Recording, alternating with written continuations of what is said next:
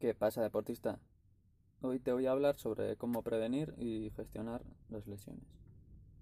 Me parece un tema interesante ya que yo personalmente he cometido muchas cagadas al respecto y es por ello que me he decidido a, subir esto, ya que las lesiones son parte de la vida del deportista y todos, todos nos lesionamos, o sea, no se libra ni uno.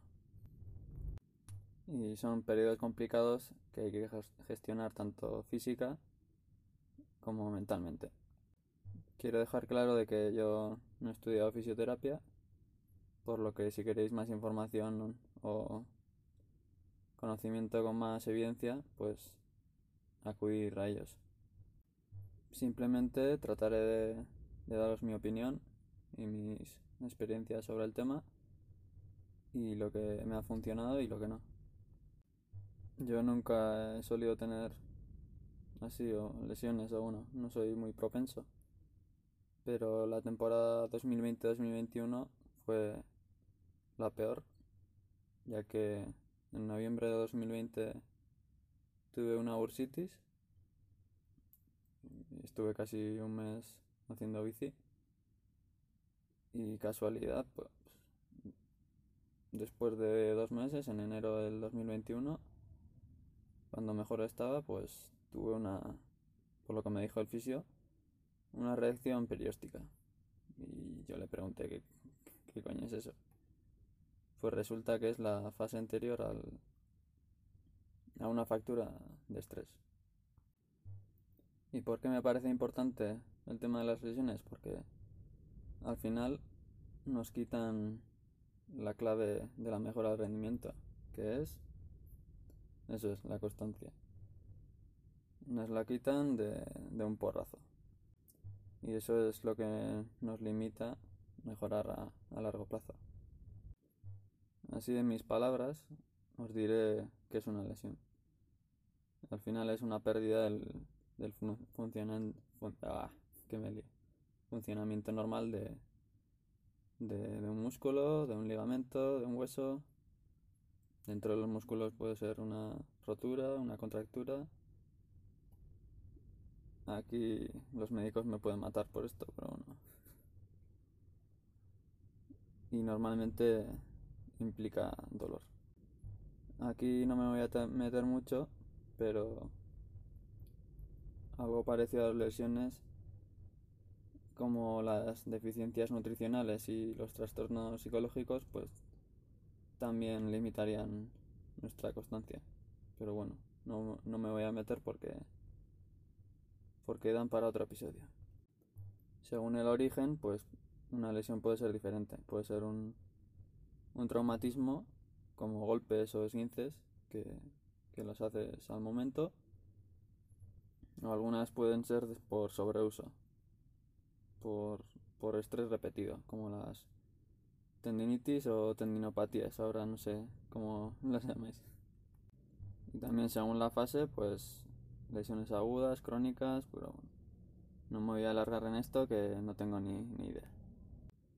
¿Cuándo se origina una lesión?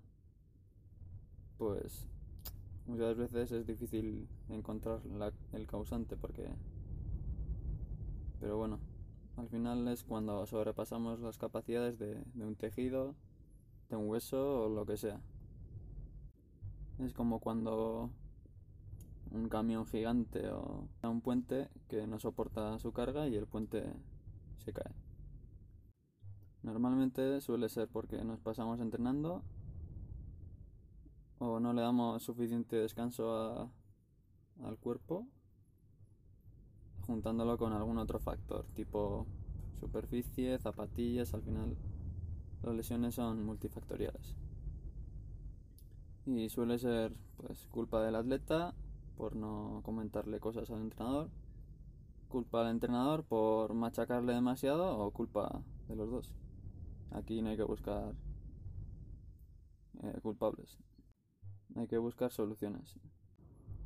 Cuando nos torcemos el tobillo, pues es, es sencillo porque nos genera dolor, hinchazón. Al final sabemos lo que ha pasado, pero en otras lesiones de, sobre, de sobreuso como las ah, tendinopatías, pues puede que primeramente hayamos tenido una sobrecarga, hayamos seguido entrenando y luego pues que este dolor o esta pequeña molestia se cronifique. Yo diría que las contracturas mayormente aparecen cuando nos pasamos de, del volumen. Pero bueno, resumiendo, las lesiones aparecen porque nos pasamos en alguna de las dos variables en las dos. De volumen o en la intensidad. Aparte de otros factores como el calzado, la postura, la alimentación.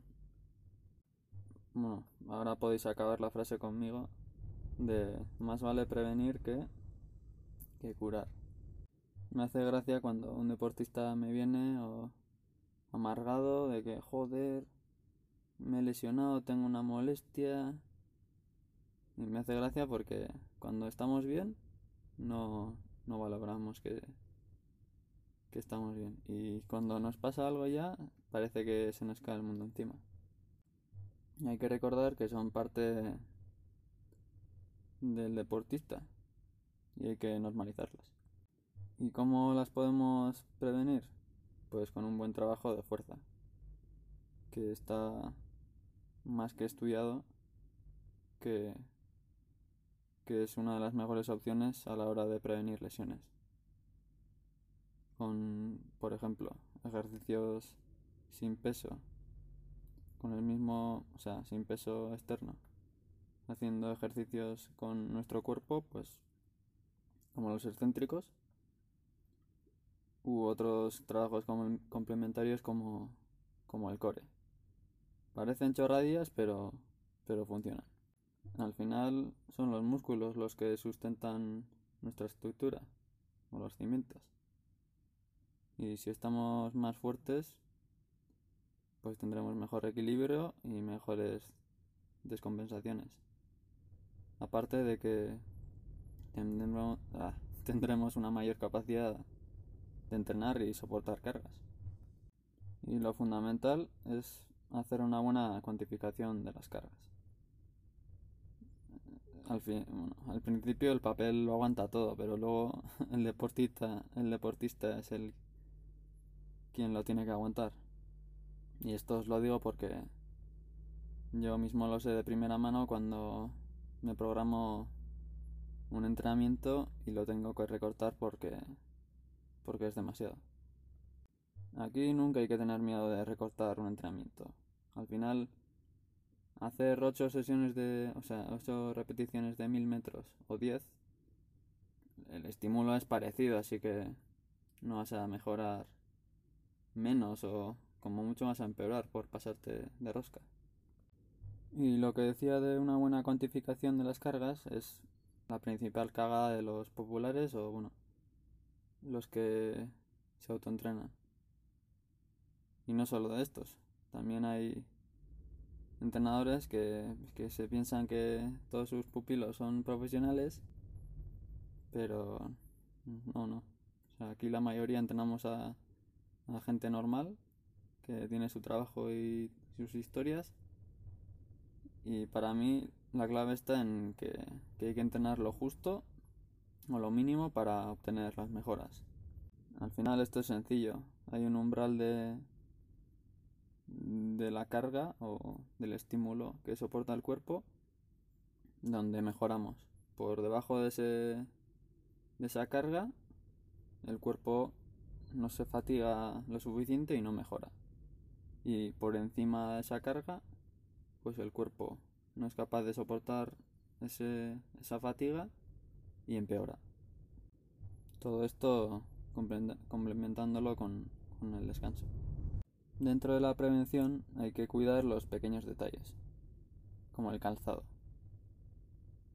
Hay que tener en cuenta el drop, es decir, la, la inclinación o la diferencia entre, entre la altura del talón y, y la parte delantera, porque los, ah, porque los drops bajos hacen que trabajes más la musculatura posterior.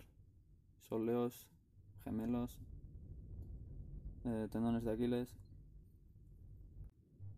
también nos podemos joder por, por el excesivo, excesivo uso de los clavos, por ejemplo. Pero bueno, ahora gracias a las nuevas tecnologías, los clavos que están sacando las marcas son más cómodos y nos protegen más. Eh, trasladándolo a la bici, pues una biomecánica bien hecha te, te ahorrará molestias posteriores o además de que debido a la ganancia aerodinámica va a ser más rápido y más cómodo en principio. Dentro de la alimentación, pues tenemos las deficiencias como, como el hierro. Y luego diría que la mayoría de los deportistas de larga distancia estamos o están obsesionados con el peso. Al final yo creo que nos, nos obsesionamos demasiado con el número y al final lo que hay que buscar es una mejor composición. Sea, no mantener el, el músculo y perder la grasa. Y, no se puede estar siempre finos, eso es imposible. Por eso hay que, hay que elegir bien cuando pues cuando vienen las competiciones importantes pues afinaremos más y cuando no haya nada importante pues estar un poco más laxos en el tema de la comida. Pero bueno no me voy a alargar porque esto también da para otro episodio. Y ya quiero empezar a hablar con la gestión. Primero con la emocional y luego con la física. Y eso, aunque hayamos hecho todo lo que está en nuestra mano, hay factores que no podemos controlar, como las caídas ciclistas. Y no solo las caídas, o sea, algunas veces es difícil encontrar el causante de la lesión. Por lo tanto, lo primero que tenemos que hacer es aceptarnos, hoy, perdón, aceptar que, que nos hemos lesionado y cambiar el chip. ¿Qué quiero decir con esto del chip? Pues mantener el estado de forma que tengamos, siempre sé que, se puede, mediante trabajo o entrenamiento cruzado, y curarnos, claro está. No, no pasa nada por lesionarnos, hay que relativizar un poco. A algunos les falta una pierna para toda su vida, otros son ciegos, o sea, otros no han podido contarlo, así que, que una lesión no es nada del otro mundo. Ya sé que es una fase jodida, en la que puede ser lenta, no, no sabes hacia dónde vas, ves mejoras pequeñas, eh, nos podemos lesionar en el mejor momento y al final lo pagas con lo que con los que están alrededor tuya y tampoco es eso. Hay que ver siempre el lado bueno aprender de los errores y aprovechar para hacer otras cosas como por ejemplo fortalecer otras zonas, eh, mejorar debilidades. Hay que poner el foco en, en las pequeñas mejoras. Cada mejora que veamos nos tenemos que alegrar. Primero intentarnos curarnos y luego la forma ya vendrá. Una vez que hemos hablado de la gestión emocional, ahora hablaremos de la gestión física. Cuando te lesionas o tienes cualquier molestia, no dudes dos veces. O sea, vete al fisio, a un fisio competente porque en este ámbito también hay intrusismo y hay un montón de fisios de fin de semana, como diría yo. Porque si vas buscando el mejor precio, Luego igual te va a salir el doble o, el triple. Vete a un fisio que tenga ecógrafo, ya que el diagnóstico es clave a la hora de curar lesiones. Si no vas a andar como un pollo sin cabeza de un lado para otro. una vez que hayas ido al fisio, hazle caso en todo y no hagas tonterías. O sea, si te manda ejercicios, hazlos. Si, si tienes que cumplir cualquier pauta, también. Los tiempos de recuperación, igual. Otra de las cagadas que hace la gente, que a mí no me entra en la cabeza, es pensar que, que parando del todo la lesión va a desaparecer así sin más. El descanso es bueno, pero no se te va a pasar sin más, sin hacer nada. Tendrás que hacerle algo. El tiempo o la detección de la lesión es clave. Cuando más temprano vayas al fisio, mejor.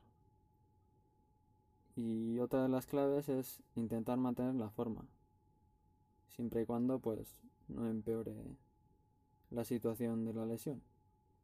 ¿Y eso cómo lo hacemos? Pues con el entrenamiento cruzado que hablaremos a continuación. Siempre y cuando el dolor o la lesión nos permite y no, no cause mayores estragos, habla con el fisio y pregúntale a ver si puedes hacer algún trabajo o entrenamiento cruzado. Ya que aquí la clave es mantener la forma a la vez que la lesión vaya recuperándose. Y no solo el estado de forma, el estado eh, de ánimo también cuenta. Porque, no sé tú, pero yo si estoy sin hacer nada todo el día, me, pongo un poco quemate. Los triatletas lo tienen bastante fácil. Si alguna de las disciplinas cae, pues a trabajar las demás.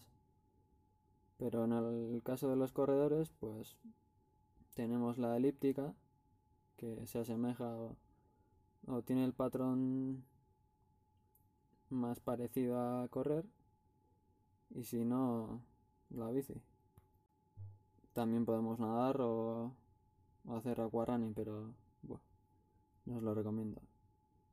En mi paso eh, particular que, os he contado antes de la bursitis, estuve casi un mes haciendo bici y, el resultado fue bastante bueno, ya que estuve cerca de mi mejor, marca eh, posterior a la lesión.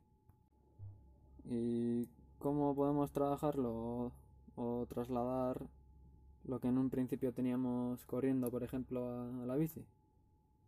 Pues bueno, podemos fiarnos del pulso, pero tampoco os lo recomiendo. Mejor las sensaciones, porque el pulso depende de muchos factores. Y además si lo haces indoor, dentro de casa, con el calor se te va a disparar el pulso. ¿Cómo será nuestra progresión? Pues primero iremos incrementando el volumen del trabajo cruzado, digo. Y luego si, si, si no nos hace daño, pues meter intensidad. Por ejemplo, si teníamos series de, de 1000 metros, 6, 6 series de 1000, recuperando 2 minutos, pues trasladamos la distancia a tiempo y lo hacemos encima de la bici. Otra de las claves es intentar mantener la fuerza, si no nos empeora la lesión. Por un lado, con la pérdida de actividad debido a la lesión, pues podemos perder músculo y esto hará que, que nuestro metabolismo baje. Con el consiguiente de que, pues eso, que igual ganamos algunos kilillos. Y en el caso específico de los corredores, nos ayudará a, después de estar algún tiempo parado o, sin hacer el volumen habitual. Porque ya os digo yo que el, correr no, no es agradecido en ese caso. Aparte de esto, tendremos que gestionar la nutrición. Si no entrenamos tanto, pues acerrar un poco el pico. Y debido a lo que os he dicho antes de la pérdida del músculo, pues aumentaría un poco la ingesta de proteínas. Además de, pues consumir algunos alimentos que en el proceso antiinflamatorio como la cúrcuma, eh, los ácidos grasos omega 3. Vale. Una vez que, el fisio nos dé el alta, bueno, que ya veamos que, que la lesión está curada, ¿cómo empezaremos de nuevo? Pues con progresividad.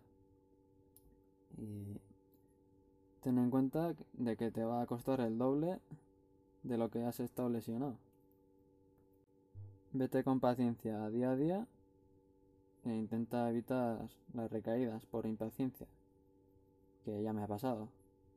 Emocionarme tanto, pasarme en la progresión y otra vez con molestias. Pues mejor ir poco a poco que... Por ejemplo, si estás habituado a, hacer seis sesiones de carrera a pie a la semana y, y una hora corriendo es aceptable o bueno, lo manejas bien, pues yo empezaría con una semana con, con tres días de carrera a pie, por ejemplo, y intercalándolo con, con alguna otra actividad de bajo impacto como la bici e ir aumentando una sesión por, por semana. ¿Cómo haremos las sesiones de carrera a pie? Pues, pues dependerá mucho la lesión que hayas tenido, pero puedes empezar corriendo 20-25 minutos e ir incrementando 5 minutos en cada sesión. Y si has tenido una lesión dura o de mucho si has estado mucho tiempo parado, pues puedes alternar con los cacos o, o los, los que se llaman pues eso, caminar y correr. Y sobre todo no te, no te pongas plazos. Paciencia y, y eso. Ir cada día viendo cómo va. Porque el ser feliz o no estará en base a la realidad menos tus expectativas. O sea, si tienes muchas expectativas o muy grandes, pues lo normal es que, que estés amarrado. Y no quiero finalizar este episodio sin, sin remarcar las cagadas típicas que hacemos en este tipo de ocasiones. Uno, no trabajar la fuerza. Pasarte entrenando. O sea, hay un umbral de mejora. Eh, lo que no tenemos en cuenta es que hay que entrenar lo mínimo para mejorar. Descanso insuficiente. No ir al fisio. Ya pasará. Va, es una molestia que aguanto. Y luego. Otra de las cosas es que vamos al fisio tarde con la esperanza de que con un día de descanso la molestia pasará y luego pues al ir al fisio ya hemos perdido una semana. Parar del todo. Eso no hay que hacer nunca. Eh, algo que se me ha olvidado es ir al fisio malo. O sea, si vas a un fisio, intenta ir a, a uno competente. Y otra de las cuestiones es que, la gente no hace ni puto caso a los fisios. Y otra de las típicas es la poca progresión o, o el emocionarnos al, al intentar recuperar la, la, forma que teníamos y recaídas eh, de la lesión. Pero bueno, voy a parar porque puedo estar aquí hasta mañana. Y ya para finalizar os dejo algunas conclusiones.